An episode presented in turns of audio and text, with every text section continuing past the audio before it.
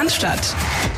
Der Mein VfB Podcast von Stuttgarter Nachrichten und Stuttgarter Zeitung. Die Vorfreude steigt, die Aufregung steigt, die Anspannung steigt. Der VfB Stuttgart steht vor dem Auftakt in die Restrunde. Das Heimspiel gegen den ersten FSV Mainz 05, Samstag 15.30 Darüber reden wir. Schenken wir ähm, gewissen Internetforen Glauben, dann könnte man meinen, wir zwei nehmen uns ganz wichtig und sind ganz besonders toll. Ich kann für meinen Teil sagen, ich fühle mich eigentlich eher nur semi. Aber Semi ist das richtige Stichwort. Ich begrüße meine bessere Hälfte an der Stelle, Philipp Meisel. Ich grüße dich. Christian Pavlic, Retour. Grüße an euch da draußen. Und äh, steigen tut auch so ein bisschen der Puls, wenn man an, was ist, wie hast du es gerade gesagt? Diverse Internetforen. Gibt es noch Internetforen? Okay. Ja, ist, äh, ähm, glaube ich, nicht der Rede wert. Aber auch die Geschehnisse beim VfB Stuttgart abseits des Rasenrechtecks, wie man so schön sagt. Wenn man an die denkt, dann kann euch einem auch so ein bisschen die Halsschlagader anschwellen, aber dazu später mehr. Wie ihr hört, ihr Lieben da draußen, ähm, sind wir wieder beide angeschlagen. Der Christian hat diesmal Stimme, der Meißel hat wie immer Nase. Und irgendwie, Christian, wir hatten noch nie eine Folge dieses Jahr, oder ich glaube, auch dem Ende des letzten Jahres nicht, wo wir beide gesund waren. Ich kann mich auch nicht dran erinnern. Das aber ist für mich ein eindeutiger Fingerzeig an Unternehmen wie Ratio Farm, endlich mal hier anzurufen, damit wir mal gescheite Werbeblocks einspielen können. Gute Preise, gute Besserung, würde ich sagen ja. an der Stelle. Wobei tatsächlich bei mir ist es so, ich bin nicht wirklich krank. Es ist wirklich einfach nur, es sind die Stimmbänder. Und ich habe mir schon sagen lassen aus gewisser auch weiblicher Quelle, es hört sich gar nicht so schlecht an. Also ich, ich entschuldige mich für diejenigen, denen es nicht gefällt. Und ähm, Herzlichen Glückwunsch an denen, denen es gefällt. Ich hatte, glaube ich, im äh, September oder Oktober ein Sprachtraining äh, und habe bei dem gelernt, dass es eigentlich gar nicht Stimmbänder heißen sollte. Das ist nur der Volksmund, sondern eigentlich sind es Stimmlippen. Ja? Okay. Und das mit der Information lasse ich jetzt einfach mal alleine. Ne? Das lassen wir so stehen. Müssen aber, Philipp, weil wir das ja in der vergangenen Woche mit Dirk ähm, in unserem Raum Zeitkontinuum nicht ansprechen konnten, noch ganz kurz über den letzten Test sprechen, der ja stattgefunden hat, quasi zeitgleich mit ähm, Publikation der vergangenen Folge gegen Sparta Prag.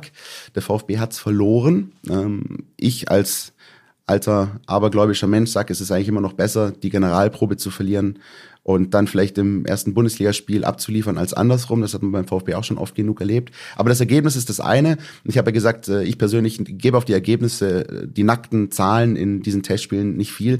Aber der Eindruck war halt auch irgendwie nicht so gut, oder?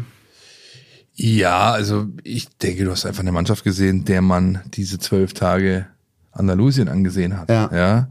Ähm, das Trainerteam hat ja quasi die letzten Tage schon bewusst versucht gegenzusteuern, also die Intensität runtergefahren. Ähm, es war halt dann nicht mehr rauszuholen. Nichtsdestotrotz, glaube ich, habe ich ähm, das gesehen, was zumindest für meinen Eindruck das Trainerteam äh, versucht hat, der Mannschaft mitzugeben. Ne? Und das wurde schon umgesetzt. Ob das jetzt äh, dann vielleicht hier und da nicht ganz zu den großen offensiven ähm, ja, Geschichten gereicht hat und zu Toren natürlich, aber wenn man so diese Dinge sieht, die Labadier immer wieder angesprochen hat, äh, um die es ihm geht, Kompaktheit, Geschlossenheit, ähm, Umschaltverhalten, Angriffsstruktur, defensive Struktur aber auch, dann habe ich da schon gesehen, dass das ein oder andere, was auf diesem Platz eingeübt wurde, dann schon verfangen hat. Und wenn du schlussendlich dann das Ding nicht gewinnst, äh, Testspiele sind Testspiele, ja, also Ergebnisse sind völlig Makulatur, meiner Ansicht nach. Da völlig. hast du schon recht. Wobei man natürlich sagen muss, also die beiden Tore, das eine äh, erstmal Kategorie Kacktor des Jahres von Waldemar Anton, das, äh, wenn du es willst, kriegst du es so nicht hin den Ball über den Schädel von Bredlo äh, quasi die Torlinie entlang äh, so reinzudreschen. Und das zweite war einfach ein richtig geiles Tor von äh, Sparta Prag übrigens. Äh, also hat mir sehr gefallen. Da gibt's dann auch nichts zu mäkeln. Aber ähm, was ich sehr interessant fand und was ich auch äh, nicht irgendwie als Understatement empfinde, sondern was ich ihm komplett abnehme, ist ähm, Bruno Labbadia, der hinterher von einem sehr guten Test gesprochen hat. Und ich glaube, das ist wirklich so, denn was bringt dir denn ein Testspiel gegen, sagen wir, irgendeinen unterklassigen Gegner, den du 5-0 wegputzt, äh, wenn es dann halt in der Liga schief läuft, sondern genau das, was ähm, man, glaube ich, wollte und was man bezwecken wollte mit diesem Testspiel, hat man ja eigentlich erreicht. Man hat gegen einen Gegner gespielt, der internationale Klasse hat, also immer so tatsächlich regelmäßig international spielt, Europa League, Europa Conference League, der also auch diese Härte mitbringt, diese Härte, die du, werden wir später ansprechen, definitiv gegen Mainz 05 auch erleben wirst, auf Seiten des Gegners.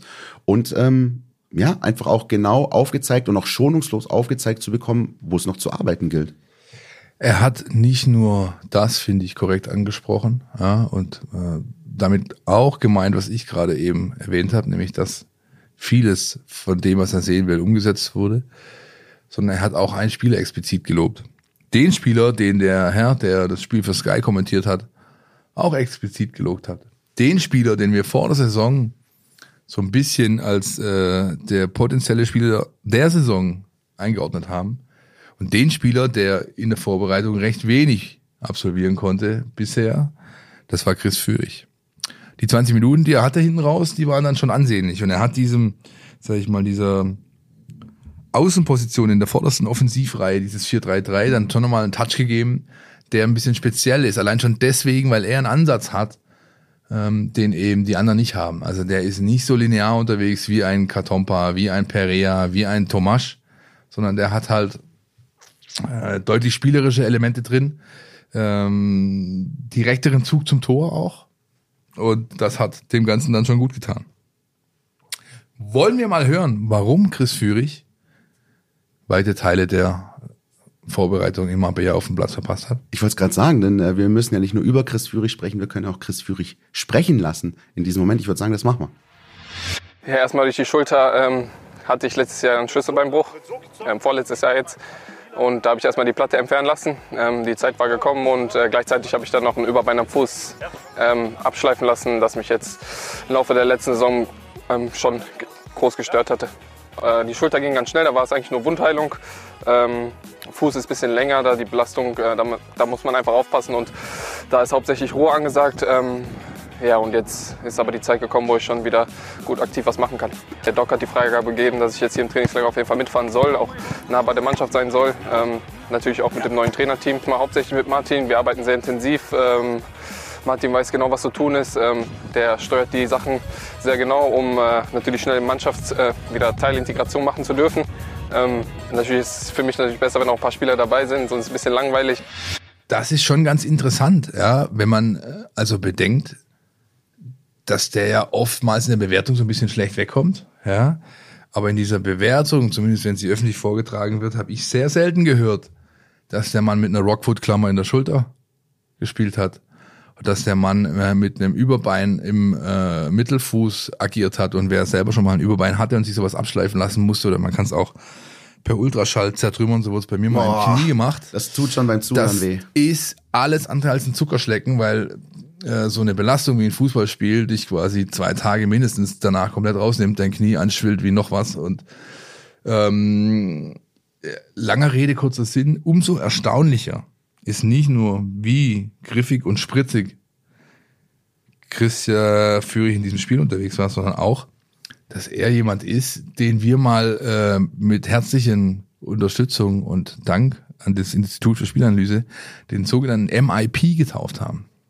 Weißt du noch, was es das heißt, MIP, Christian? Das wirst du mir bestimmt gleich erzählen. Ich, äh, weil, weißt du, ich habe manchmal ein Gedächtnis wie so ein Eichhörnchen. Das ist schwierig. Der sogenannte Most Involved Player. Richtig. Also der Spieler, der in den meisten mit äh, Toraktionen ähm, der Mannschaft, für die er spielt, einbezogen wurde. Entweder durch direkte Tätigkeit, also Torschussvorlage, Torschuss, Torvorlage oder ob er eben auch indirekte Beteiligung, indem er in den sogenannten, in den sogenannten Episoden beteiligt ist, also quasi den kompletten Spielaktionen seiner Mannschaft von Ballbesitz, respektive Ballgewinn bis Torabschluss. Und da hat Chris Führig sowohl prozentual als auch absolut gesehen nach den Daten aus Berlin. Grüße gehen raus, Shoutout an den Steffen, an 44 Prozent aller Treffer des VfB eine Beteiligung. Das ist äh, wirklich überraschend. Also für viele, die einfach nur die Tore ähm, im Blick haben und vielleicht vielleicht höchstens den Assistgeber noch, aber ähm, so einem Tor äh, geht ja noch viel mehr vor in allermeisten Fällen, wenn es jetzt nicht gerade eine Ecke in der 98. Minute ist, ja. Und ähm, das ist schon, finde ich, sehr, sehr auffällig und streicht in meinen Augen auch nochmal heraus, wie wichtig so jemand wie Chris Führig werden kann, wenn er, das ist natürlich das Wichtigste, fit bleibt. Äh, denn davon hängt natürlich sehr viel ab. Das ist halt der Punkt, aber man muss, wie gesagt, finde ich schon zugrunde legen in der Gesamtbewertung, dass der Kerl zum VfB kam, sich in der äh, Vorbereitung Damals diese, gegen Liverpool. diese Schultergeschichte abge, äh, abgeholt hat, ja, dann äh, und eigentlich nie so richtig beschwerdefrei war. Ja, wenn das jetzt dann ist oder auf dem besten Weg dahin, dann könnte der zu einem richtigen Führich-Faktor werden, ja, oder zu einem Faktor für den VfB in der Rückrunde und ich meine, auch in der Vorrunde hat er jetzt nicht so schlecht performt. Ja? Wenn ich mal nur an die Woche denke rund um das Bayern-Spiel mit äh, Back-to-Back-Toren beispielsweise, die er da erzielt hat.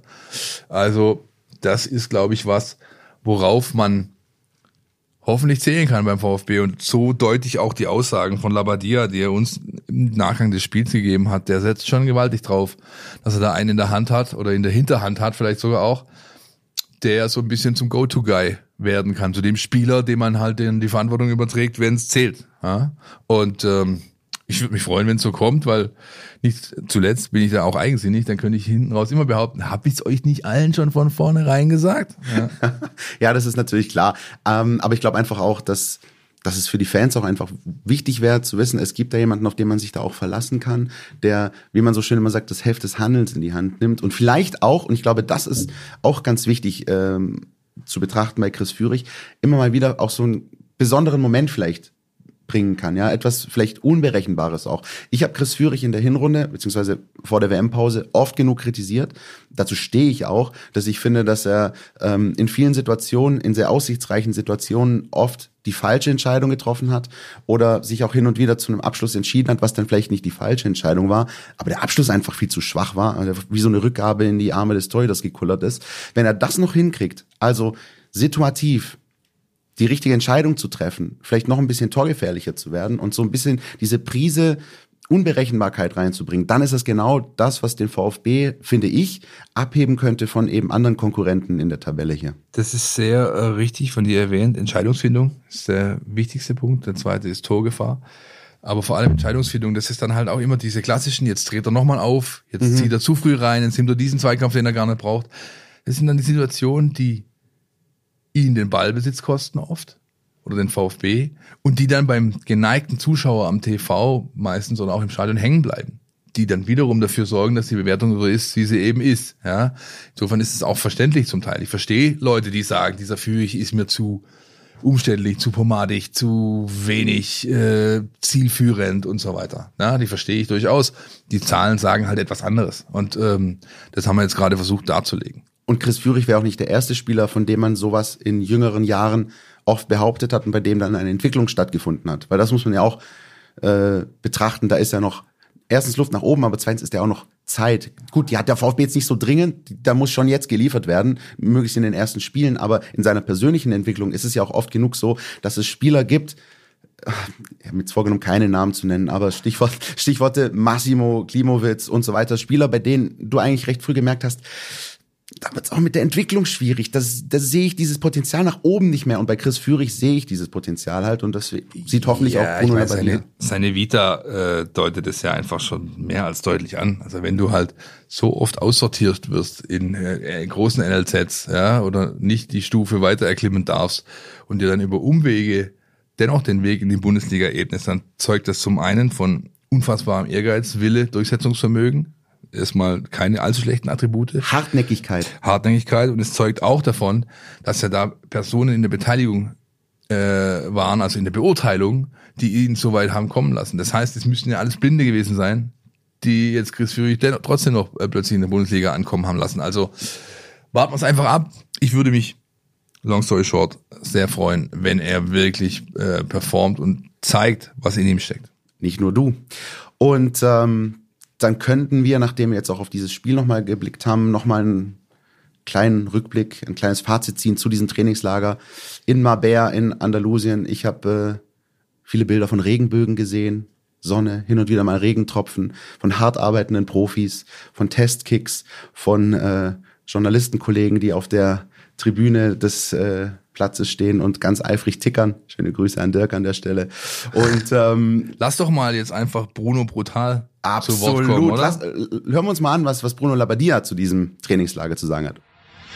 Doch, auf alle Fälle, das muss man klar sagen. Äh, wir haben Ich glaube, so diese, seit dem 12.12. .12. sind wir da, ähm, haben wir doch viel Input gegeben. Äh, nicht nur körperlich, vor allen Dingen auch, auch, auch geistig, ne? dass wir sehr viel Offensivabläufe trainiert haben, viel Organisation, auch viel Video gemacht. Äh, das muss man erstmal auch ein Stück verarbeiten, das wissen wir. Ja? Ähm, und äh, dann, dass wir auch schon die paar Tage vor Silvester angefangen haben, haben uns auch nochmal geholfen.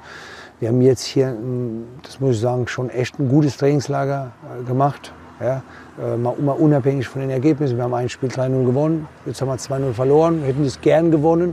Ich glaube, es wäre zumindest ein Unschieden heute möglich gewesen. Ähm, aber äh, nichtsdestotrotz äh, haben wir einen ganz wichtigen Grundstein hier gelegt. Ja? Äh, und äh, ja, die Jungs haben gut mitgemacht, das muss man auch klar sagen.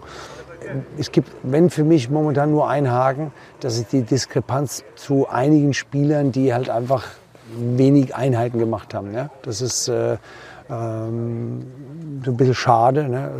Borner, Sosa ganz weit vorne, der hat doch gar keine einzige Einheit mitgemacht.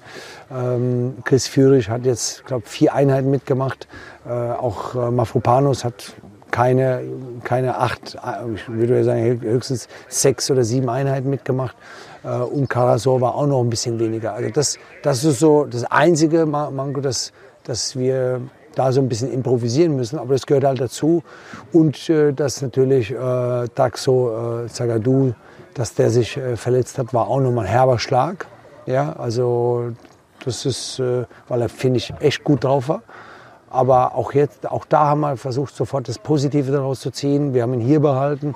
Wir haben hier schon extrem viel mit ihm hier gearbeitet. Lymphdrainagen, äh, Dinge, die wir schon leicht umsetzen. Ich habe heute sogar schon, schon ein Stück laufen sehen, also auch klasse. Ne? Also genau so müssen wir arbeiten. Ne? Wir müssen jeden Zentimeter bearbeiten, den wir, den, den wir bearbeiten können und äh, sehr schlau sein, gerade jetzt, wie gesagt, in den nächsten Tagen. Aber ich bin froh, dass wir auch das Trainingslager länger gemacht haben, weil die Bedingungen einfach sehr, sehr gut waren und wir zumindest mal einen Grundstock gelegt haben. Und jetzt müssen wir einfach so weitermachen. Schöne Klassifizierung nochmal, äh, die ich da mitgenommen habe, finde ich, obwohl sie vom Boulevard stand. Bruno Brutal, damit konnte ich was anfangen. ähm, nein, ich, ist ja natürlich jetzt logisch, dass er seine Vorgehensweise lobt, ja, also das Trainingslager verlängert haben und so weiter, intensiv Zeit verbracht, dies, das und so weiter. Ähm, Verstehe ich. Ähm, er hat aber, das haben ja alle berichtet, die unten waren, nicht nur unsere beiden Kollegen, sondern Dirk letzte Woche, der dabei war, er, er hat auch gute Argumente dafür, ja, für diese, für diese Herangehensweise, weil die da unten schon äh, sehr, sehr intensiv gearbeitet haben. Doch es bleibt unterm Strich halt immer bei jedem Trainingslager, haben wir auch schon oft genug gesagt, die können noch so toll, so harmonisch, so intensiv, so von Arbeit und Zusammenhalt und Schieß mich tot geprägt sein, wie sie immer alle sagen.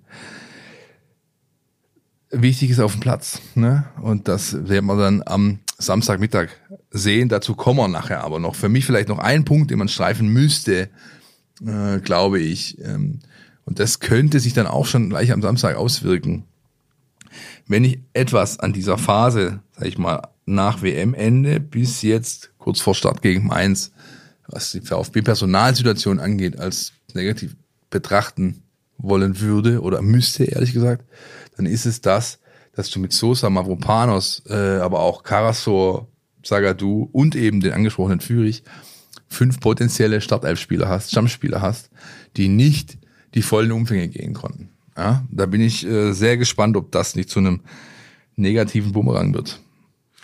Ja, das ist äh, durchaus problematisch, vor allem weil es einfach nicht irgendwelche Spieler sind. Also ich würde gern vor allem mal auf die ersten genannten von dir eingehen, Bonas Sosa und äh, Dinos Mavropanos. Ähm, die haben echt ihre Probleme und ähm, wenn ich dann teilweise auch äh, im Netz lese, ja, Borna Sosa und dann für die Nationalmannschaft geht's wieder und dann im Club, da lässt er sich nicht blicken und lässt sich irgendwo behandeln. Muss man ganz klar sagen, an der Stelle stand auch in den kroatischen Medien, hat er auch selbst gesagt, also Borna Sosa wird einfach seit Monaten für Spiele fit gespritzt. So, der spielt unter permanenten Schmerzen, der hat echt Probleme und er hatte aber einfach auch dieses Ziel jetzt einfach, diese WM zu spielen, das hat er gemacht und er hat, das können alle da draußen wirklich glauben, wahnsinnig Bock, auch jetzt anzugreifen. Wenn er beim VfB Stuttgart bleiben sollte, dann wird er alles reinhängen, um dafür zu sorgen, dass der VfB die Klasse hält. Und gleiches gilt für Dinos Mavropanos. Der, wie man ja auch durchaus ähm, vernehmen konnte in den vergangenen Tagen, ähm, möglicherweise mit anderen Vereinen in Verbindung gebracht wurde. Da wurden auch größere Vereine genannt, der aber ganz klar sagt, ich habe hier eine Aufgabe, die will ich hier erfüllen. Und ähm, auch er hat durchaus mit Problemen zu kämpfen gehabt. Aber und das ist so ein bisschen das Dilemma, finde ich, in dem man auch als Fan steckt, wenn man den VfB beobachtet. Das sind zwei Spieler, die echt mit, das nicht nur Zimperlein, sondern die wirklich auch mit Verletzungen zu kämpfen haben, die aber vielleicht für den Geist dieser Mannschaft und für den Spirit und für den Willen dieser Mannschaft mit die wichtigsten sind. Allein wenn man sich nur diese Szene überlegt, 98. gegen Hertha, Ecke Sosa, Kopfball Mavropanos, zeigt eigentlich alles über den Spirit aus, den diese beiden Spieler ausstrahlen können. Und deswegen wird es einfach wichtig sein, dass die fit sind und dass die dabei sind ähm, und, und, und dass sie eben nicht nur Stützen sind, sondern einfach auch Führungsspieler neben dem Kapitän Wataru Endo. Das ist richtig. Ähm, ich denke, zumindest im Fall von äh, Mavropanos wirst du ihn definitiv auch in der Startelf sehen. Nicht nur, weil ja. der nächste in der Liste, Sagadu, definitiv ausfallen wird. Der wäre geplant gewesen. Ähm, und Mavropanos ist ein Tier, der wird sich da drüber lupfen. Das, der, der, der, der läuft es raus, sozusagen. Ja, das glaube ich auch. Und ähm, bei Sosa hat man jetzt auch gesehen, er ist zumindest allerbester Laune. Er ist zurück in Stuttgart, trainiert äh, in diesen Stunden zum ersten Mal mit der Mannschaft so richtig äh, zumindest weite Teile. Und er hat diese, sag ich mal, Vorbereitung, die er absolvieren konnte, in München absolviert, bei der gleichen Körperschmiede, wo er schon letztes Jahr war. Die hat ihn auch so weit gebracht, dass er für den VfB noch mit Schmerzen und Spritze zwar, aber er konnte gute Spiele machen. Unter anderem das gegen Hertha.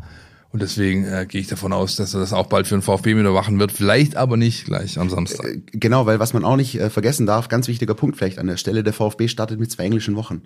Also der VfB startet echt ähm, fast so ein bisschen im Champions League-Rhythmus. Samstag, Mittwoch, Samstag, Mittwoch. Sechs Spiele in zweieinhalb Wochen sind's. Ja. Genau, und das heißt, das gilt auch jetzt schon ähm, ganz genau zu dosieren und vielleicht sich auch jetzt schon ein Stück weit zu überlegen, wann stelle ich wen auf, wann gebe ich wem vielleicht eine Pause, wen lasse ich vielleicht im Pokal mal draußen, rotiere ich da ein bisschen. Ähm, ich weiß, das sind sonst Probleme, die eigentlich nur der FC Bayern hat. Aber für den VfB ist es wirklich, zumindest in diesen ersten zwei, drei Wochen, echt extrem wichtig, das so zu dosieren, dass du einerseits, was das Allerwichtigste ist, sportlichen Erfolg hast, aber andererseits die Spieler nicht so weit äh, in Mitleidenschaft ziehst, dass sie möglicherweise gefährdet sind für den Rest der Rückrunde, gar nicht mehr zum Einsatz zu kommen. Das wird durchaus, äh, wie sagt man so schön, äh, ein Balanceakt. Ja, und ähm, deswegen ähm, müssen wir zu Atakaraso kommen. Ja, also Sagadu und Fürich haben wir schon gestreift oder ausführlich behandelt. Aber Karaso ist der aus, der aus dieser Liste, dieses, dieses, dieses Quartetts, der halt echt die neuralgische Position, zentrales Mittelfeld, aber nicht nur zentrales Mittelfeld, sondern auch so ein bisschen äh, Metronom, Steuerung, ja, äh, wann drossel ich, wann gebt man Gas. Das ganze Spiel wird über ihn laufen. Ähm, in dem 4-3-3, das Labadia plant, äh, ist eben auch geplant, den Sportskameraden Endo ein bisschen nach vorne zu schieben. Mhm. Zumindest wenn Atta signalisiert, äh, durch seine Leistungen voll fit zu sein. Und, und dann ist es halt eine Position, da triffst du auch äh, auf Gegenspieler, auf Mainz Seite beispielsweise, die, die richtig wehtun können, kommen wir auch nachher noch dazu.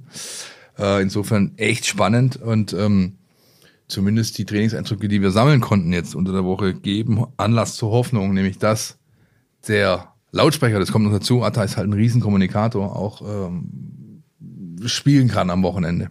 Ja. Lass uns den Blog abschließen, Trainingslager. Ade Barché, ja. Und, so, äh, Deckel drauf. Auf den Transfermarkt blicken, wenn da können wir nämlich auch relativ schnell den sprichwörtlichen Deckel drauf machen. Da können wir äh, zumindest zum Sportskameraden Milosevic, von dem wir jetzt auch in den vergangenen zwei Episoden schon gesprochen haben, sagen, da gibt's nun mittlerweile auch Aussagen von ihm selbst. Ähm, habe mir das so ein bisschen vorgestellt, wie die, damals die PK von Klaus Augenthaler, erinnerst du dich? Die Fragen stelle ich und die Antworten gebe ich auch.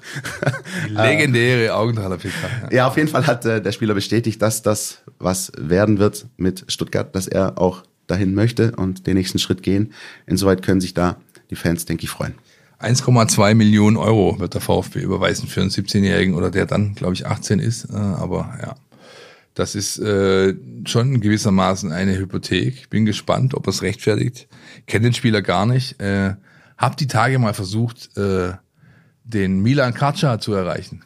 Sagt dir der Name was? Na klar, Ja. das ist äh, seines. Zeichens der Bruder von Gojko Kaca. Genau, richtig. bin. Und äh, den haben wir auch kennenlernen dürfen, als wir unsere Folge mit äh, Kuzmanovic aufgenommen haben. Richtig, äh, guter Freund und auch Karrierebegleiter von Zdravko Kuzmanovic. Und wenn sich einer äh, beim FK Vojvodina Novi Sad und dem serbischen Jugendfußball auskennt, dann wahrscheinlich Milan Kaca. Leider habe ich ihn nicht erreicht, aber ich bleib weiter dran und versuche äh, das eine oder andere rauszufinden über den jungen Mann. Ja? Vielleicht hört er auch den Podcast und weiß jetzt, dass er sich wieder bei dem. Beispielsweise, Milan, Nummer hast du, ruf durch. Dann äh, müssen wir sprechen über eine Personalie, die immer mal wieder so ein bisschen ähm, durch die Gazetten gewabert ist, wie man auch so schön sagt. Äh, Joshua Gilor-Vugi von VfL Wolfsburg. Das äh, schien erst eine ganz heiße Nummer zu sein, die möglicherweise sogar schnell über die Bühne geht. Und jetzt äh, sieht es dann wohl doch eher danach aus, als ob sich das schwierig gestaltet, beziehungsweise eher nichts wird, Philipp. Bin ich da richtig Ja, falsch? also unter den aktuellen Bedingungen nicht. Nein. Denn der VfB äh, äh, kann das nicht bezahlen, was da im Paket zu zahlen ist, auch wenn er nur noch sechs Monate Vertrag in Wolfsburg hat. Der gar nicht mehr so junge Mann, 32 Jahre, ist er schon alt. Ähm, allerdings ist wie immer in solchen Transferphasen und auch bei solchen Personalen ein kleines Hintertürchen offen zu halten, ne? denn es sind halt noch zwei Wochen Mercato. Ja, es, äh, es sind noch jede Menge Spiele und traditionell ist es ja so, dass wenn jetzt die, die Restarts aus der Winterpause in allen Ligen laufen, dann plötzlich Mannschaften sehen, hups, ähm, da bräuchte ich noch was und hups, ähm, da brauche ich dann doch nichts mehr oder habe ich zu viel. Und dann öffnen sich manchmal Türchen und dann ist manchmal auch die eine oder andere Seite bereit, plötzlich zu ganz anderen Bezügen Deals äh, z- zu finalisieren und ich würde Fabian Wohlgemuth mal so einschätzen, dass er ganz äh, ähm, ein offenes Ohr hat, sollte sich aus Wolfsburg jemand bei ihm melden, aber Stand jetzt wird das nix und ähm, Ist übrigens auch ganz interessant, was dann Aussagen aus Wolfsburg so kommt. Auch in der Entwicklung, wenn man sich das mal so ein bisschen, ja, na, plötzlich ist also ganz mein- wichtig. der Nico Kovac finde ich ihn auch ganz wichtig. äh, wichtiger Spieler. Ja, ist doch klar. Ja. Das ist alles das übliche Geplänkel. Ähm, da braucht man nicht zu viel drauf geben auf diese Aussagen. Ich würde trotzdem davon ausgehen, dass der VfB ohne Joshua oder Joshua Giavogi in die Rückrunde geht und der VfL eher mit. Ja, aber wir werden darüber in unserem Transfer-Ticker berichten, wie immer, täglich frisch und aktuell, wenn es was zu berichten gibt. So wie beispielsweise anfangs der Woche den Wechsel von Filimon Gereski her. Der ist jetzt vielleicht dem einen oder anderen nicht geläufig. Ist ein Spieler der zweiten Mannschaft, kam vom FSV 08 Bissingen, Bietigheim Bissingen zum VfB und zieht jetzt nach einem halben Jahr schon weiter zu SGV Freiberg, denn beim VfB 2 konnte er sich nicht durchsetzen, auch wenn er mal vier Tore in einem Testspiel gegen die legendäre SKV Rudesheim erzielt hat. Aber Ja, ähm, auch gut. Hättest du mal gedacht, dass du so eine Info unterbringen würdest hier, ne? ehrlich gesagt habe ich schon seit dem Spiel drauf gewartet, Ja. Ja, dass ich die endlich mal droppen kann, die Info. Ja. Äh, aber auch das hätten wir sozusagen in dem Fall vermeldet. Und wie gesagt, Philipp hat es gerade gesagt, alle Infos in unserem Transferticker, denn da ist noch durchaus Zeit bis zum 31. Januar. Da fließt noch viel Wasser den Neckar runter und äh, da kann sich schon durchaus was tun beim VfB. Dann, äh, Philipp, haben wir einen Themenblock, über den wir natürlich sprechen müssen, den wir, glaube ich, in den vergangenen Wochen ähm, geschickt umgehen konnten und äh, um den wir jetzt aber nicht drum rumkommen. Das ist das Thema Vereinspolitik. Auch da tut sich wieder was, auch da rumort's, auch da gibt's Entwicklungen. Wir machen es jetzt so, Christian, wir machen es jetzt so wie in diesen, äh, wie in diesen Fernsehsendungen, äh, wo Menschen mit ihren gut trainierten Haustieren Übungen vollführen. Okay. Ja? Das heißt, du bist derjenige, der das Stöckchen hinhält und ich bin derjenige, der drüber springt.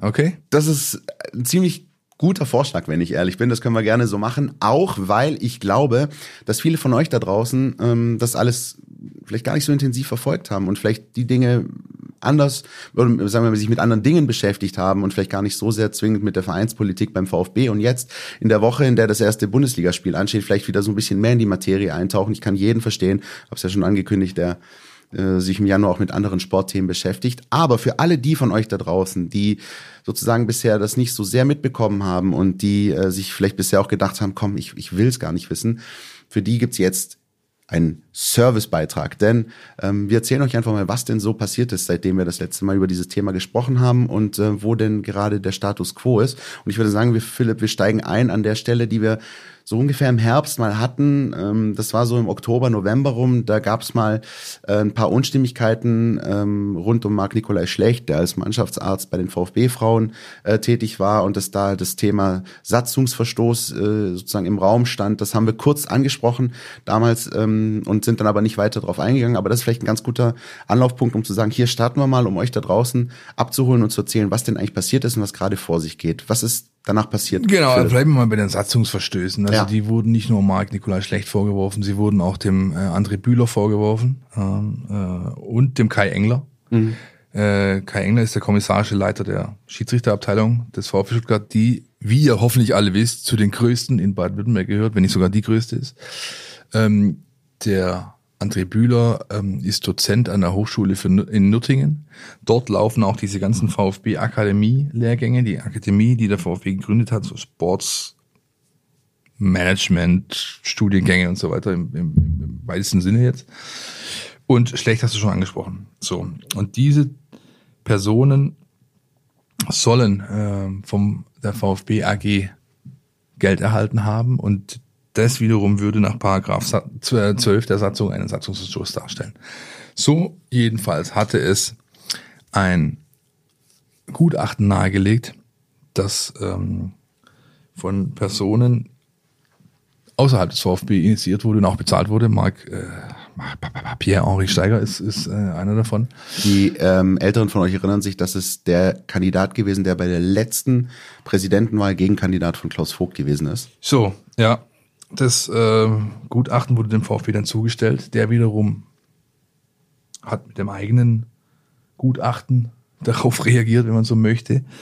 Äh, hat das Ganze prüfen lassen. Äh, erstmal durch seine AG internen Volljuristen, die man hat. Ja, ähm, Name fällt mir gerade nicht ein. Wie hieß der Herr, der immer auf den Mitgliedsversammlungsdingen sitzt mit, mit J? Nachname Jäckel. Ja. Jäckel heißt er, glaube ich. Und ähm, dann hat man die äh, renommierte Kanzlei Haber und Mailänder beauftragt, das Ganze sich mal anzuschauen. Und denen wirklich alle ähm, Daten, die man hat, alle Unterlagen, die man hat, äh, vorgelegt. Und die kamen zu der Entscheidung, dass diese Satzungsverstöße, die das externe Gutachten aufwirft, äh, nicht vorliegen. Dem, demzufolge hat man beim VfB entschieden, die beiden oder die drei Personen, Engler, äh, Schlecht und Bühler, bleiben weiterhin Vereinsbeiräte, denn das externe Gutachten hatte nahegelegt, dass es eigentlich gar keine mehr sind, weil diese Satzungsverstöße vorliegen. So, das ist mal der grobe Anfangsgrund. Ähm, Komplex. Wo sind wir jetzt das im, ist, im, im, Zeitstrahl? Du bist, Philipp, du bist jetzt der personifizierte Zeitstrahl. Ich versuche, ich versuche. Ich versuch, wo, sind wir, wo sind wir jetzt gerade? Ich war zu dem Zeitpunkt äh, in der, entweder im Krankenhaus oder in der Reha. Das war so November, aber, Dezember, ne? Ähm, sowas rum, Ende November, ähm, Anfang Dezember. Das Ganze wurde dann natürlich auch Gegenstand unserer Berichterstattung. Ja. Ja. Äh, dann ist ausnahmsweise mal über Neujahr und Silvester nichts passiert. Da sind wir ja gewohnt, dass da offene Briefe gerne mal verschickt werden. Ja, dann wiederum hat der Verein reagiert mit einer Stellungnahme in, zumindest für mich, bisher nicht gekannter, äh, ja, wie soll ich sagen? Man kann sagen Deutlichkeit, man Deutlichkeit, kann auch sagen Schärfe. Deutlichkeit und Schärfe ist ein gutes Gut. Danke, Christian, danke. Das gutes Stückchen und ähm, hat äh, unter anderem uns als Haus, als Redaktion vorgeworfen, ähm, es vielleicht bei der Berichterstattung hier und da nicht ganz so genau zu nehmen. Ja? Das war Mitte, Anfang Januar. Das war so ein drei König rum. Genau, ne? drei genau, äh, Mercedes-Benz Junior Cup, so ungefähr. Ja. Und für die einen Mercedes-Benz Junior Cup, für die anderen Heimspiel der Volleyballdamen in Stuttgart. So ist es aus. Oh, das war ein schöner Abend. Ja. Ähm, dann äh, ist der Präsident erstmal nach Marbella geflogen, da noch ein bisschen vorbeigeschaut und ist von Marbella quasi direkt äh, nach Hollenbach-Mulfingen geflogen. Da ist nämlich Jako beheimatet und ähm, an der Jako Academy oder wie auch immer, was man, äh, also an der dortigen Sitz der, der, der, ähm, der, der Firma, hat man eine Klausurtagung vollzogen. Die hat man beim VfB eingeführt, vor einer Weile schon. Das ist, glaube ich, jetzt die dritte, wenn ich es richtig weiß. Äh, einmal im Jahr. Und zwar sowohl AG als auch EV setzen sich ja zusammen, betrachten ihr Tun und ähm, entscheiden über ihr weiteres Handeln und Vorgehen. Ja? Und im Zuge dessen wurde unter anderem, so meine Informationen stimmen, ähm, nochmal manifestiert, was man eigentlich schon seit Alex Welle da ist, äh, immer wieder feststellt, nämlich dieser, dieser, ähm, ja, diese Stoßrichtung in der Kommunikation. Es gibt nicht den EV und die AG, sondern es gibt nur einen VfB Stuttgart. Ja, und dem wollte man jetzt weiter Rechnung tragen. Und äh, das beinhaltete explizit auch die, sag ich mal, den Burgfrieden ja, äh, im Vereinsbeirat. Ja.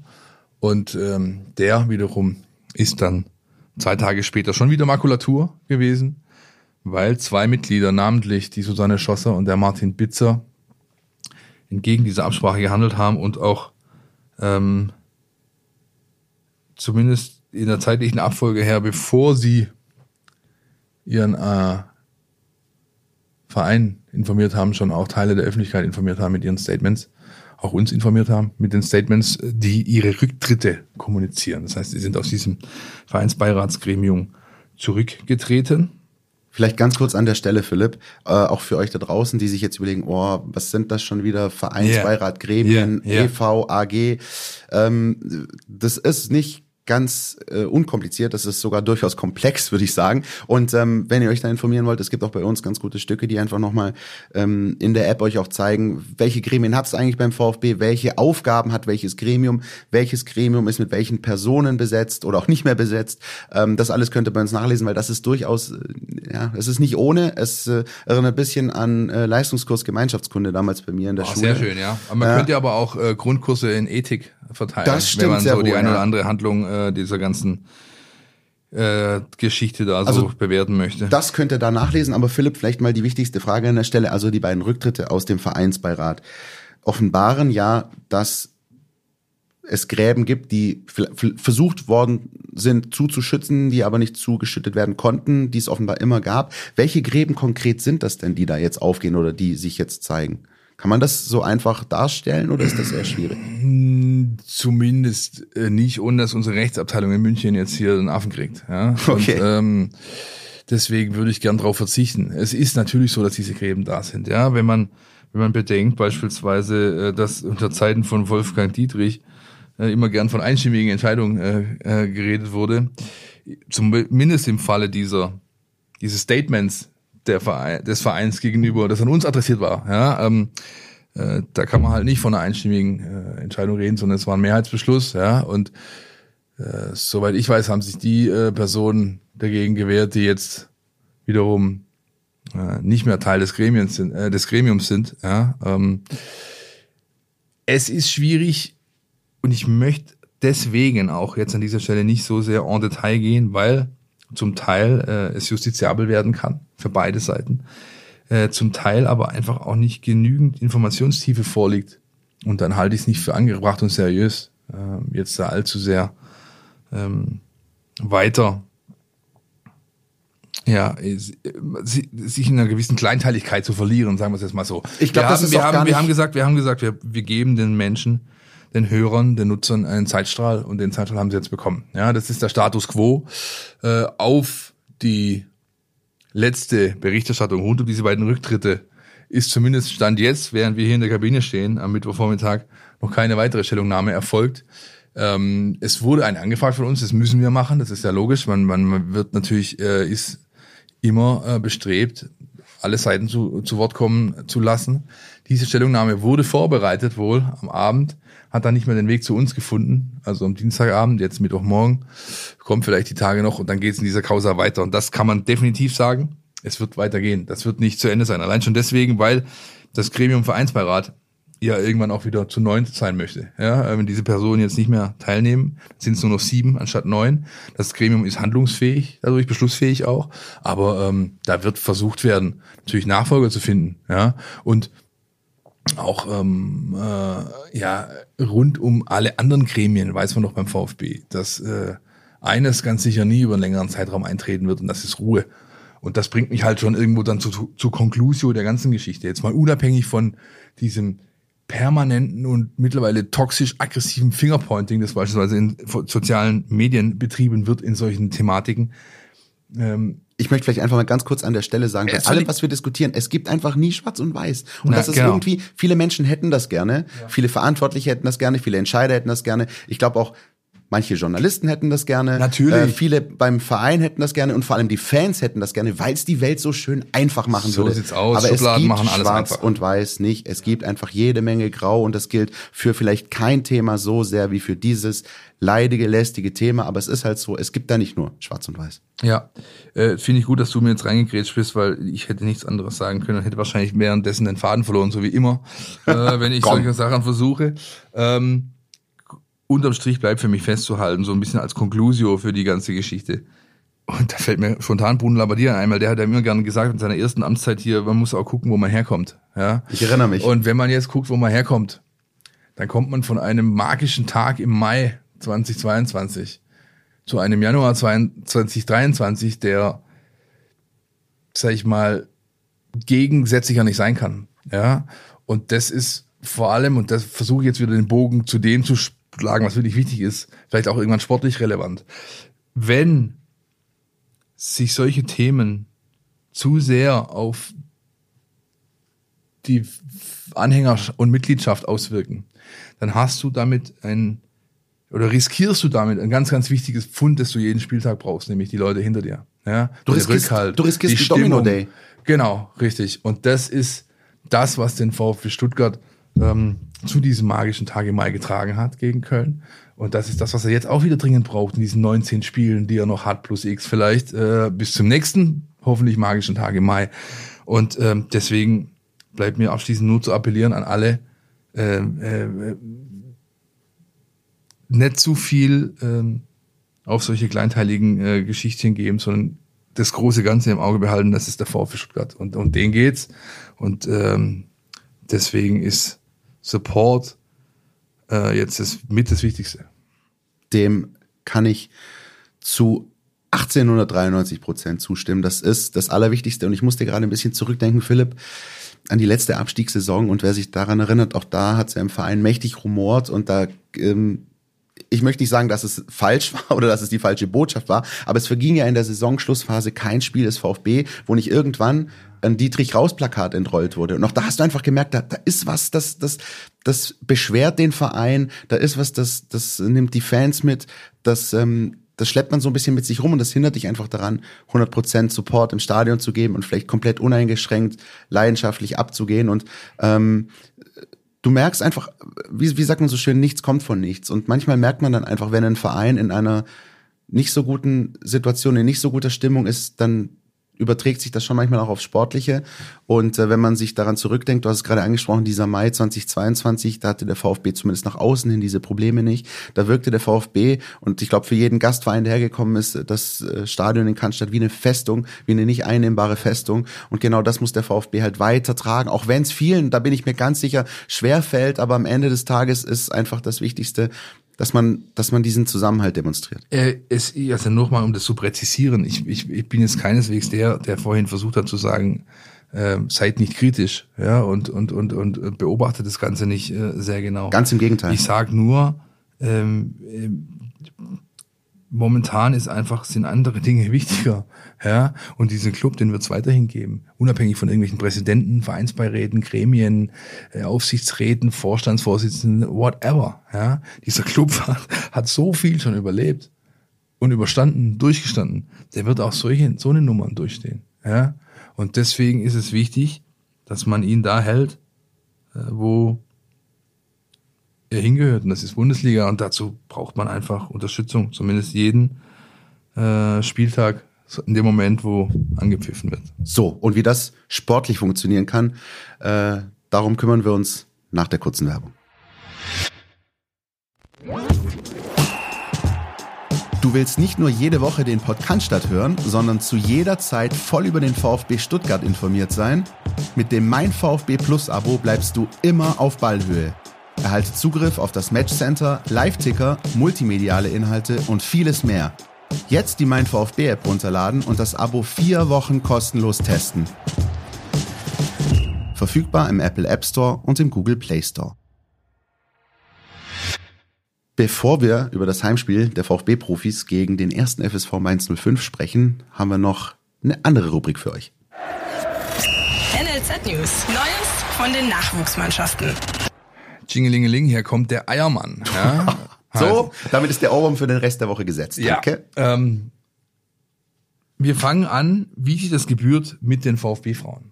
Ja. Die sind wieder in die Vorbereitung eingestiegen, äh, haben das sogar noch letzte Woche, als wir aufgenommen haben, am selben Tag äh, getan. Das hätte man wissen können, haben wir leider verschwitzt. Dennoch, sie sind jetzt wieder dabei, sich in Form zu bringen, haben ein Teamwochenende absolviert. Ich habe ein schönes Foto gesehen über dem sogenannten Stuttgarter Maracana. Weißt du, wo das ist?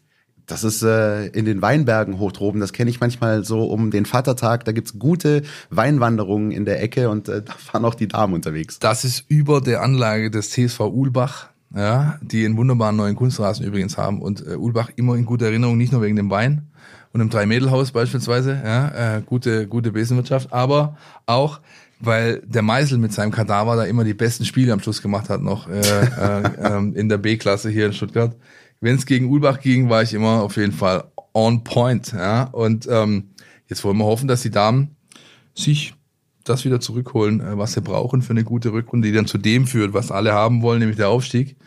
Und dafür ist harte Arbeit vonnöten. Und bald, ganz bald, bin ich mir ziemlich sicher, werden wir an dieser Stelle auch wieder mal Heiko Gerber hören.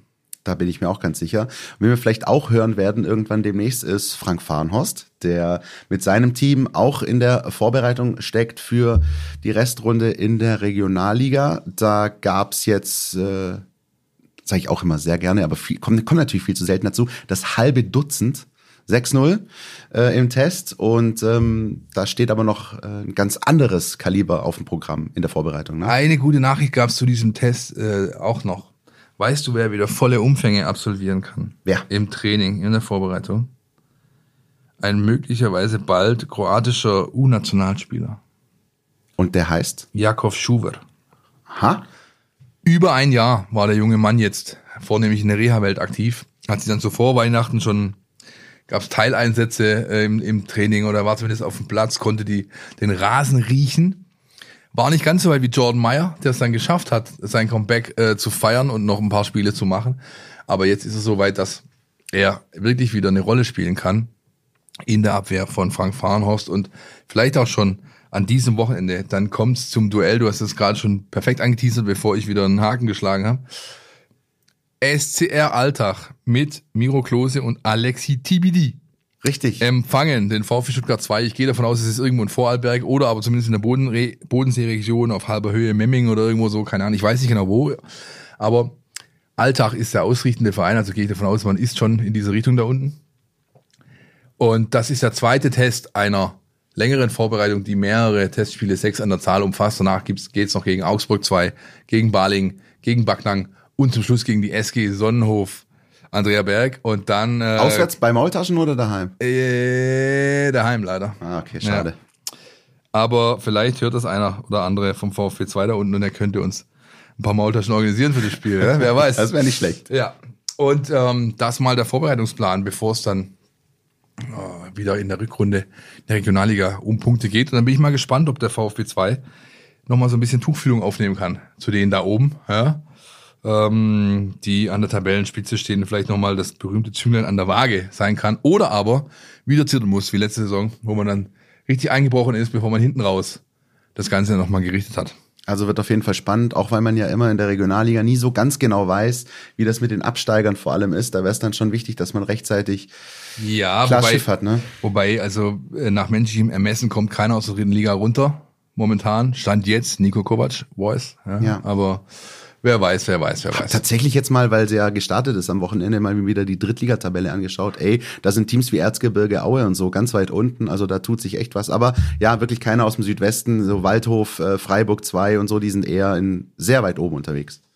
U19 Übergang ist jetzt schwierig mit sehr weit oben, weil so weit oben sind sie nicht, wie wir es von ihnen gewohnt sind in der Tabelle in der Junioren-Bundesliga. Die Mannschaft von Nico Willig ist eher so ein bisschen Mittelfeld ich will das Wort graue Maus vermeiden, weil das wäre einfach unangebracht, ja, aber sie hat natürlich eine Saison bisher hinter sich, die nicht dem Anspruch gerecht wird, den man im NLZ an eine U19 hat. Ähm, ich glaube aber dennoch, dass Nico Willig äh, noch mit dieser Mannschaft in der Rückrunde eins erreichen kann. Zwar keine Titel mehr, no Silverware, wie man äh, in Schottland so gerne Und da sagt. war man jetzt aber auch verwöhnt beim VfB Genau, zuletzt. aber er kann eines tun, er kann diese 2015er Generation um die Benedetto Ulrich und so weiter, Acevedo, so weit bringen, dass sie nächstes Jahr ähm, das Herz, Hirn, Lunge dieser Mannschaft darstellt und dann nochmal richtig angreifen kann in ihrem zweiten dann A-Jugendjahr, bevor es in den aktiven Herrenbereich geht. Und das alleine ist für einen, sag ich mal, geborenen Ausbilder, wie es willig ist, äh, schon Reiz genug, um da nochmal richtig zu, zu powern in den verbliebenen Spielen im, bis zum Sommer. Denke ich auch. Und jeder, der Nico Willig kennt und ähm, wahrscheinlich kennt ihn kaum jemand so gut wie du, äh, wenn es um dieses Business geht, Philipp, wird auch wissen, dass da ähm, wirklich bis zum letzten Spiel, bis zur letzten Minute alles gegeben wird, alles reingehauen wird. Weil ähm, Nico Willig ist für mich auch so ein Typ Trainer. Jedes Mal, wenn ich ihn an der Seitenlinie sehe, denke ich mir, wenn ich so einen Trainer an der Seitenlinie habe, wie kann ich selbst denn irgendwie nicht Vollgas geben bis zur letzten Sekunde? Ich hab, beim Junior Cup gab es eine Szene, die mich, äh, die mich bis heute nicht loslässt, weil ich gerne dann Mäuschen gespielt hätte in seinem Kopf.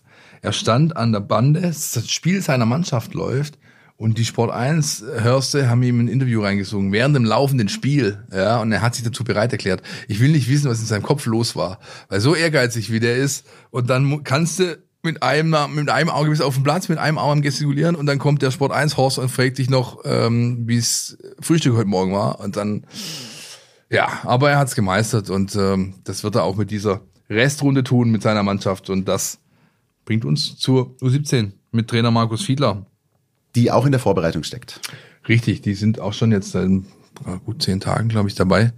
Äh, die vier, die beim der DFB U17 waren, äh, Torhüter Hellmann, Preuß, Bujupi und na, Malanga sind's die vier, sind zurück, waren auch zwölf Tage da unten im DFB-Trainingslager und haben, glaube ich, ganz gute Chancen. Die Vorauswahl ist noch nicht final getroffen für diesen Algarve Cup, der jetzt im Februar stattfindet. Und ähm, für die Mannschaft des VfB geht's dann auf ähm, den Plätzen hier auch bald schon wieder um Punkte. Es sind noch drei Spiele. Auch da ist es äh, wahrscheinlich für den Titel zu spät, aber auch da gibt's dann eine NLZ-Vergleichsrunde äh, nach der eigentlichen Saison. Die werden wir demnächst mal ausführlicher beleuchten. Definitiv. Habe ich jetzt schon zum dritten Mal versprochen, irgendwann machen wir's.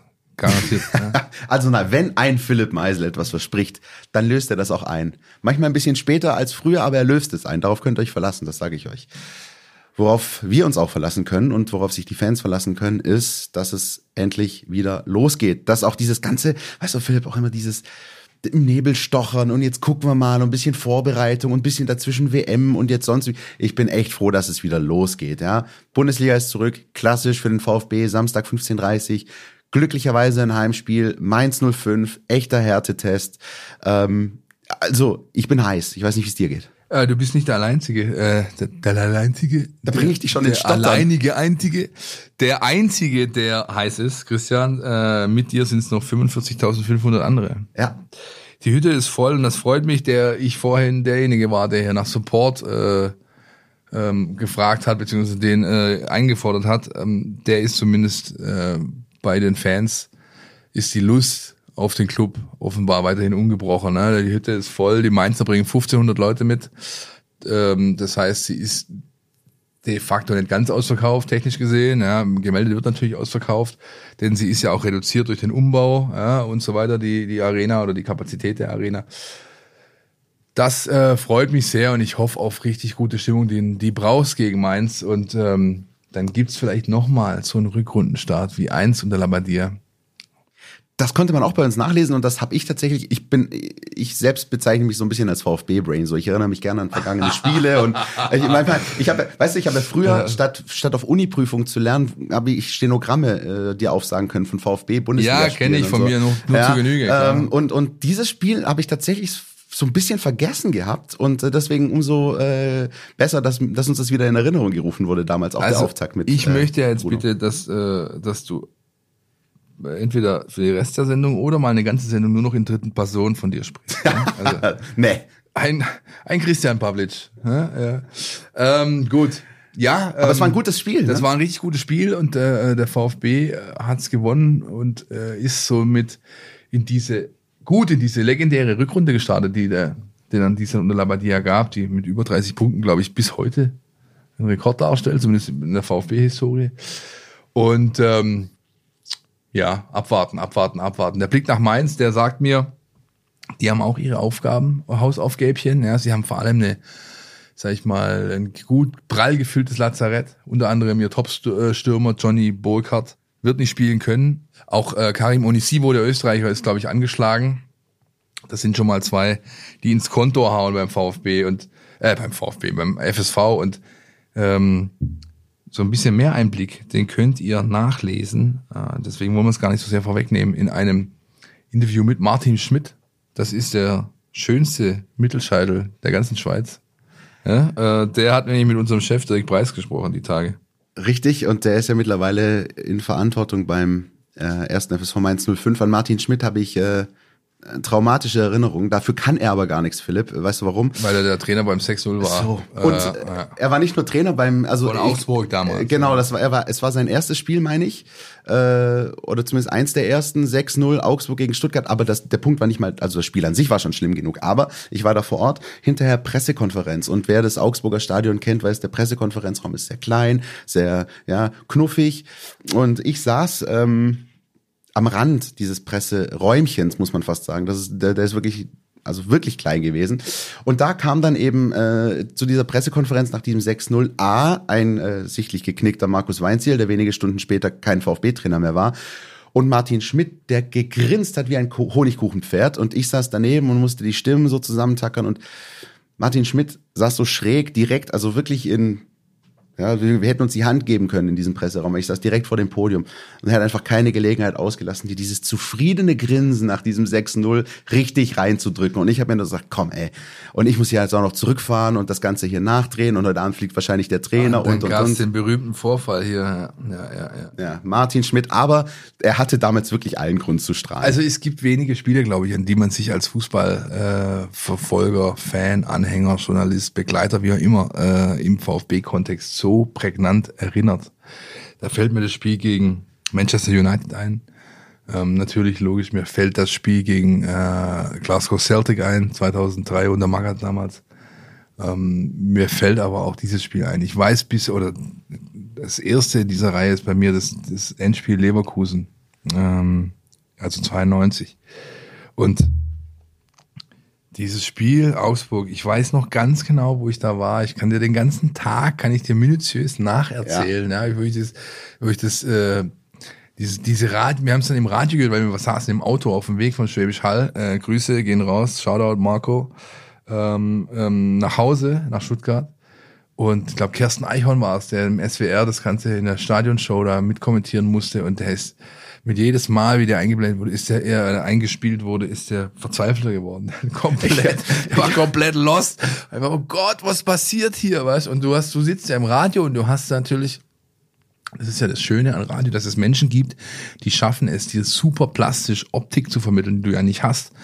Und äh, Eichhorn hat es, glaube ich, unbewusst geschafft, weil er halt einfach, der war so kaputt mit dem, was, weil wegen dem, was er damit ansehen musste. Es war großartig. Auch wenn es natürlich ein, ein schlimmer Tag für den VfB war, ganz klar. Nein, das war, war ganz furchtbar. Aber ich erinnere mich tatsächlich dran, jetzt, da du es äh, ansprichst, ich habe Kersten, den kenne ich auch noch sehr gut aus unserer gemeinsamen Zeit beim SWR damals.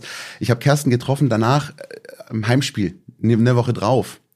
Und äh, habe ihn dann daraufhin angesprochen. Er ist, nur, er ist wirklich, ich habe ihn nur auf dieses Spiel angesprochen. Er ist so körperlich in sich zusammengesackt und gesagt, oh, hör mir auf mit diesem Spiel, ey. Das war, also das war nicht nur für, glaube ich, viele Fans körperlich anstrengend, sondern eben auch für viele Berichterstatter. Aber du hast recht, man erinnert sich natürlich auch an sowas. Aber wir wollen nicht weiter. Nein, nein, nein, abschalten. nein, nein, Wir nein, reden jetzt nein, nicht nein. weiter über das 6-0 in Augsburg. Ich stelle dir eine konkrete Frage. Dein Player to watch beim Gegner. Erster FSV Mainz 05. Wen hat Christian Pavlic? Ein Christian Pavlic, besonders auf der Rechnung. mein Spieler wäre, ähm, wenn er gespielt hätte, wäre es äh, natürlich Johnny Burkhardt gewesen. Jetzt, da es nicht ist, ähm, finde ich einen Spieler sehr interessant, der äh, großer Taktgeber ist äh, bei den Mainzern. Das ist Aaron, ein Spanier, der ähm, beim letzten VfB-Spiel in Mainz äh, bei diesem 0-0, wer sich äh, daran erinnert, war, gab keine Highlights, aber das war auch gut, weil der Punkt am Ende für den VfB wichtig war. Ich glaube 32. Spieltag oder so. Da hat dieser Aaron gesperrt gefehlt und ich weiß noch ganz genau, wie ich mich ein Stück weit gefreut habe, dass er nicht dabei sein wird wegen einer Rotsperre,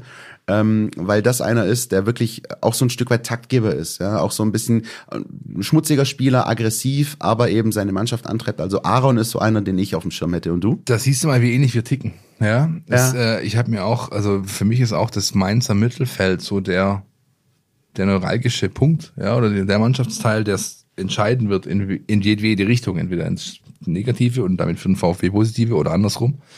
Aaron äh, ist, ist da zu nennen, dann musst du natürlich Dominik Chor nennen, ja. ja. Spitzname Hardcore, ja, auch auf jeden Fall ein Spieler, der, der alles andere als äh, vergnügungssteuerpflichtig ist, wenn er gegen dich kickt. Für mich ist es aber Anton Stach, ja? Ähm, ehemaliger, glaube ich, mittlerweile ehemaliger U21-Nationalspieler Deutschlands. Europameister. Europameister ähm, mit dem Rubesch Horst, damals Stammspieler auch gewesen. Ja? Und für mich so der aus dieser Dreierriege, der so ein bisschen der feingliedrige ist, ja, der auch sich so ein bisschen mehr um die offensive Struktur kümmert, der Tore erzielen kann, Guten der einen. Ganz, ganz, ganz feinen Fuß hat, ja, wenn er es möchte und ähm, der dem VfB durchaus gefährlich werden kann, sowohl aus der Distanz als auch als äh, Standardschütze beispielsweise. Und das ist ähm, was, wo wir wissen, da hat der VfB jemand, der immer mal wieder dazu neigt, vielleicht nicht jeden Ball so festzuhalten, wie er es könnte der Stern von Anton Stach ging so ein bisschen beim Kleeblatt auf. Da hast du schon gesehen, das ist jemand, der für einen Tick äh, höhere Aufgaben berufen ist und insoweit Mainz vielleicht äh, ein sehr richtiger Schritt auch aus seiner Sicht. Sehr spannender Spieler, ähm, dessen Vater man übrigens jetzt gerade regelmäßig bei Eurosport hören kann, äh, während der Tennisübertragung. Matthias Stach, Tennis Methusalem bei Eurosport, also jeder, der sich das äh, auch reinzieht. Ja. Keine Grand Slam-Übertragung mitten in der Nacht ohne den Kollegen. Das geht eigentlich nicht. Das gehört zusammen. Ja, ja. Eurosport, irgendwelche Grand Slam Turniere, Down Under und der Vater von Anton Stach. Hat sogar dazu geführt, dass äh, zu der kuriosen Situation, dass Matthias Stach bei dieser U21 EM äh, ein, zwei Spiele kommentiert hat, bei Pro7 war es, glaube ich, äh, wo er dann äh, seinen Sohn mitkommentiert hat, der dann eingewechselt wurde. Äh, ein bisschen skurril, aber hat er ganz okay gemacht. So, jetzt ist es Zeit für ein Comeback. Ja. Jonas Bischofberger, Bühne frei. Die Mein VfB Taktiktafel. Hier geht's ins Detail. Zum Auftakt der Restrunde geht's gegen ein Team, das genau in der Mitte der Tabelle steht und sich auch auf dem Platz als Mannschaft mit Stärken und Schwächen präsentiert. Der Stil der Mainzer ist seit einiger Zeit wieder sehr klar zu erkennen. Es ist klassischer Tempo- und Konterfußball. Das heißt, wenn Mainz den Ball hat, dann versuchen sie oft sofort in die Spitze zu kommen und spielen dann teilweise auch blinde Bälle auf die beiden Stürmer. Ähm, die Achter oder Zehner, je nachdem, welche Aufteilung Mainz im Mittelfeld wählt, ähm, sind auch sehr wichtig. Die rücken weit auf und spielen dann viel mit den Stürmern zusammen. Und innerhalb der Offensive passen auch einfach die Bewegungen der Spieler gut zusammen und die Spieler ähm, finden manchmal sogar in schwierigen Situationen noch zueinander. Wenn die Angriffe länger dauern, weil der Gegner kompakt steht, dann weicht Mainz häufig auf den Flügel aus und setzt vor allem auf Flanken. Und dazu bringen sie auch besonders viele Spieler in den Strafraum. Zumal sie außerdem auf lange Einwürfe ähm, als so eine Art zusätzliche Flanken setzen. Da sollte der VfB also äh, mit einer ebenso schlagkräftigen und aufmerksamen Strafraumverteidigung dagegenhalten, wo dann zum Beispiel auch die Sechser mit in den eigenen 16er zurückfallen sollten, um die Mainzer Präsenz dort eben zu neutralisieren. Im Spiel gegen den Ball ist das Mainzer Prunkstück sicher das Angriffspressing, ähm, wo die Spieler extrem intensiv anlaufen, während die übrige Mannschaft dann lückenlos durchschiebt und den Druck hochhält. Das sind dann auch schwierige Phasen, die man da als Gegner überstehen muss, aber normalerweise können die Mainzer das nicht über 90 Minuten durchhalten. Und sie nehmen sich dann eben Erholungsphasen, in denen sie wiederum eher passiv und tief stehen. In genau diesen Phasen sind sie dann auch ein bisschen anfällig, weil die Spieler im Verbund zwar passiv verteidigen, aber individuell durchaus noch aggressiv zu Werke gehen und durch dieses Missverhältnis können sich dann zum Beispiel Lücken ergeben. Interessanterweise neigt Mainz außerdem auch selber so ein bisschen zu leichtfertigen Ballverlusten im Spielaufbau. Das heißt, man kann diese sehr konterstarke Mannschaft auch selbst auskontern und äh, so ein bisschen mit den eigenen Waffen schlagen. Unterm Strich sind also wichtige Aspekte, eine gute Strafraumverteidigung aufzubieten, selber aktiv zu verteidigen und Balleroberungen zu suchen und eben in den passiven Phasen der Mainzer geduldig nach Lücken zu suchen. Das könnte ein Rezept für den VfB Stuttgart sein, um mit einem Sieg ins neue Jahr zu starten. Vielen Dank und welcome back, Jonas Bischofberger, unser Taktikexperte, der uns von nun an Gott sei Dank sagen, glaube ich, viele völlig zu Recht, äh, wieder wöchentlich äh, begleitet und ähm, einen Blick wirft, einen taktischen Blick auf das, was den VfB so erwartet. Und äh, auch da mal wieder sehr, sehr viel rauszuhören und auch sehr, sehr viel von dem, was man, glaube ich, auch, wenn man kein Experte ist, so ein bisschen einfach objektiv sieht. Ja, dass es eine Mannschaft ist, die sehr über die Körperlichkeit kommt, die sehr über den Kampf kommt und wo man einfach dagegenhalten muss. Auch das eine ist die taktische Finesse, aber das andere ist wirklich diese Körperlichkeit, die du brauchen wirst. Ja, und da siehst du halt auch mal wieder, dass äh, der Sportskamerad Labadia nicht umsonst solche Schwerpunkte in seiner Vorbereitung gesetzt hat. Ja, ähm, äh, die neue Moderatorengeneration verwendet in solchen Situationen gern dieses äh, Trendwort Resilienz. Mhm. Ja? Aber Widerstandsfähigkeit, nichts anderes bedeutet das, ist genau das, was der VfB braucht. Nicht nur in dem Spiel gegen Mainz, da besonders, weil die Mannschaft eben so ist, wie sie ist, oder der Gegner, ähm, sondern auch für alle Aufgaben, die noch auf den VfB warten und auch für diese dieses Powerhouse-Programm, äh, mit dem man jetzt da reinstartet, ja, mit, mit, äh, mit sechs Spielen in zweieinhalb Wochen. Du hast ähm, Mainz, Hoffenheim, Leipzig, Paderborn im Pokal, äh, was weiß ich, wie es weitergeht. Bremen dann da. Ach, genau, das, oh, das 2-2 im Hinspiel. Oh, ja, ja, ja, ja, ja. Also auf jeden Fall ähm, alles andere als ein Zuckerschlecken, ja. Die äh, Länderspielpause kommt erst Mitte, Ende März. Und bis dahin äh, solltest du im Idealfall deine Schäfchen im Trocknen haben, ey, weil sonst kann es eng werden hinten raus. Vor allem brauchst du das, ähm, auch diesen Spirit und diese, ähm, diese, diese kleine Schmutzigkeit. Nicht, nicht unfair, aber nicht, nicht unfair, aber dieses Schmutzige brauchst du halt nicht nur gegen Gegner wie Mainz, Hoffenheim, vielleicht auch in Paderborn auf einem schlechten Platz, sondern das bringt dir natürlich auch was, wenn du beispielsweise in Mainz spielst, äh, sorry, in Leipzig beispielsweise spielst, ne? Was du auch gerade aufgezählt hast. Das ist ein Spiel, also auch gegen die Mannschaften, die dann dir nicht nur vermeintlich, sondern offensichtlich auch spielerisch überlegen sind, ja, die mehr Offensivdrang haben, auch denen kannst du natürlich mit sowas entgegensetzen. Und auch denen kannst du natürlich mit sowas Grenzen aufzeigen und ihnen vielleicht die Lust am Fußballspiel nehmen. Deswegen, das, was du gerade angesprochen hast, was Bruno Labbadia einfordert, was er sehen will, das gilt kurzfristig jetzt für Spiele gegen Mainz und Hoffenheim. Das gilt aber auch langfristig auf Spiele wie in Leipzig oder zu Hause gegen Dortmund und, und, und. Dem ist nichts hinzuzufügen. Und mit einem kleinen Blick auf unsere Zeit würde ich sagen, wir lassen es damit bewenden.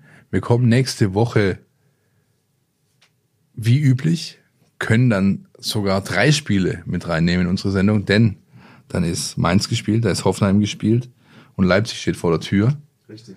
Und das äh, ist doch mal eine ganz gute Basis, glaube ich, für eine dann 229. Meine ich zumindest. Ich glaube, wir haben 28 jetzt gerade. 229. Sendung in der kommenden Woche.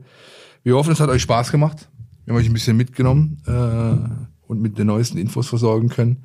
Und ansonsten verweisen wir wie immer auf unsere wunderbaren Kanäle in den sozialen Netzwerken, Christian, gell? Erstens auf die Kanäle in den sozialen Netzwerken, also natürlich Facebook, Instagram, Twitter, at meinVfB. Und natürlich verweisen wir auch auf das, was dann am Wochenende ansteht, denn rund um dieses Tête-à-Tête gegen den ersten FSV Mainz 05 gibt's natürlich auch bei uns alles zu lesen, zeitnah, hautnah, direkt nach dem Spiel, Einzelkritik, Stimmen, Analysen, ähm, sonstige Updates, lest ihr alles bei uns auf den Portalen oder natürlich in der App, die ihr hoffentlich alle runtergeladen habt. So sieht's aus. Und dann können wir nächste Woche darüber reden, ob der VfB wirklich so schmutzig ist, wie ihn der Christian gerne hätte. Das war's für diese Woche, Leute. Macht's euch ein schönes Wochenende und hoffentlich hilft der VfB ein bisschen dabei. Ciao, ciao. Podcast statt. Der Mein VfB Podcast von Stuttgarter Nachrichten und Stuttgarter Zeitung.